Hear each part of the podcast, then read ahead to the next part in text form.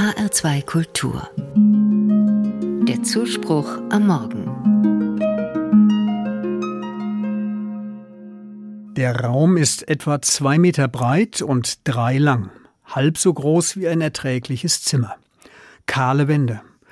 Darin stehen eine Holzpritsche und ein Eimer mit Deckel. Licht fällt durch die Tür herein, denn die besteht nur aus Gitterstäben.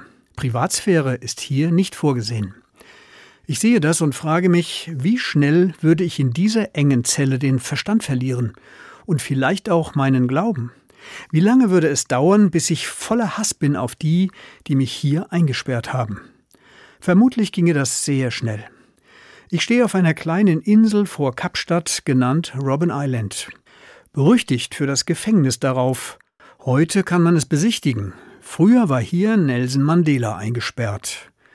Nach 28 Jahren Haft kam er frei und wurde der erste Präsident des neuen Staates Südafrika. Das Land war gerade dabei, das rassistische Apartheidssystem abzuschütteln. Dafür hatte Mandela jahrzehntelang gekämpft. Als er aus der Zelle trat, war er nicht gebrochen, nicht von Hass erfüllt. Vielmehr empfand er Güte.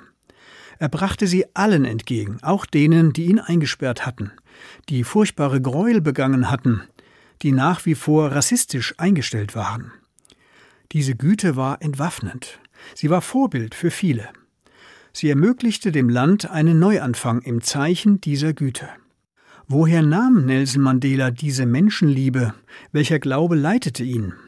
Darüber hat er kaum gesprochen. Geprägt haben ihn traditionelle afrikanische Vorstellungen wie der Ahnenkult, sicher auch eine Schule der evangelisch-methodistischen Kirche, die er besuchte. Im Gefängnis traf er auf Christen, Hindus, Muslime und wohl auch Juden. Mandela selbst lässt sich keiner bestimmten Religion oder Konfession zuordnen.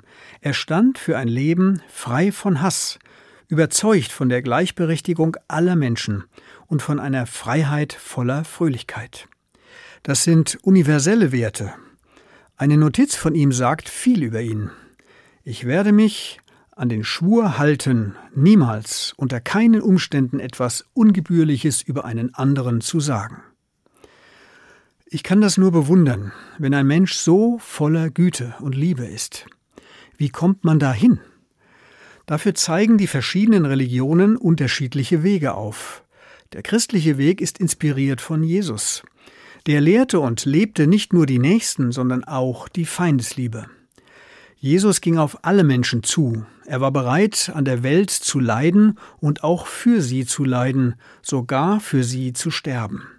Zu diesem Opfer war auch Nelson Mandela bereit, doch das blieb ihm erspart.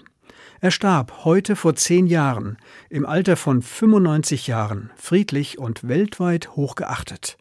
Ein Vorbild der Güte, wie ihm selbst vielleicht Jesus eines war.